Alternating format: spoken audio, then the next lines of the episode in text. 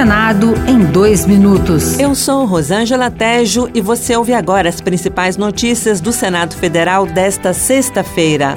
O senador Lazier Martins, do Podemos do Rio Grande do Sul, quer derrubar uma resolução do Tribunal Superior Eleitoral que permite a retirada imediata de fake news das redes sociais. O Supremo Tribunal Federal rejeitou o pedido da Procuradoria-Geral da República para sustar a norma do TSE.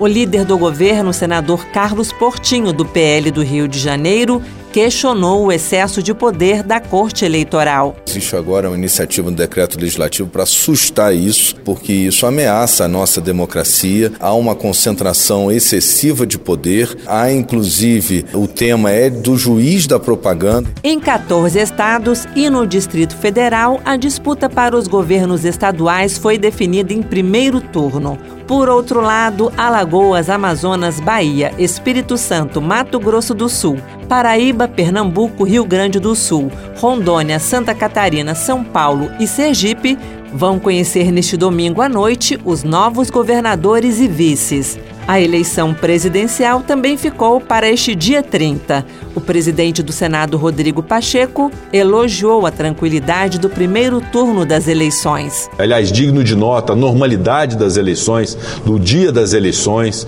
é, pacíficas, com, obviamente, com bom comportamento é, de todo o eleitorado, seguramente uma afirmação de força da democracia e de civilidade da sociedade brasileira. Outras notícias sobre o Senado estão disponíveis em senado.leg.br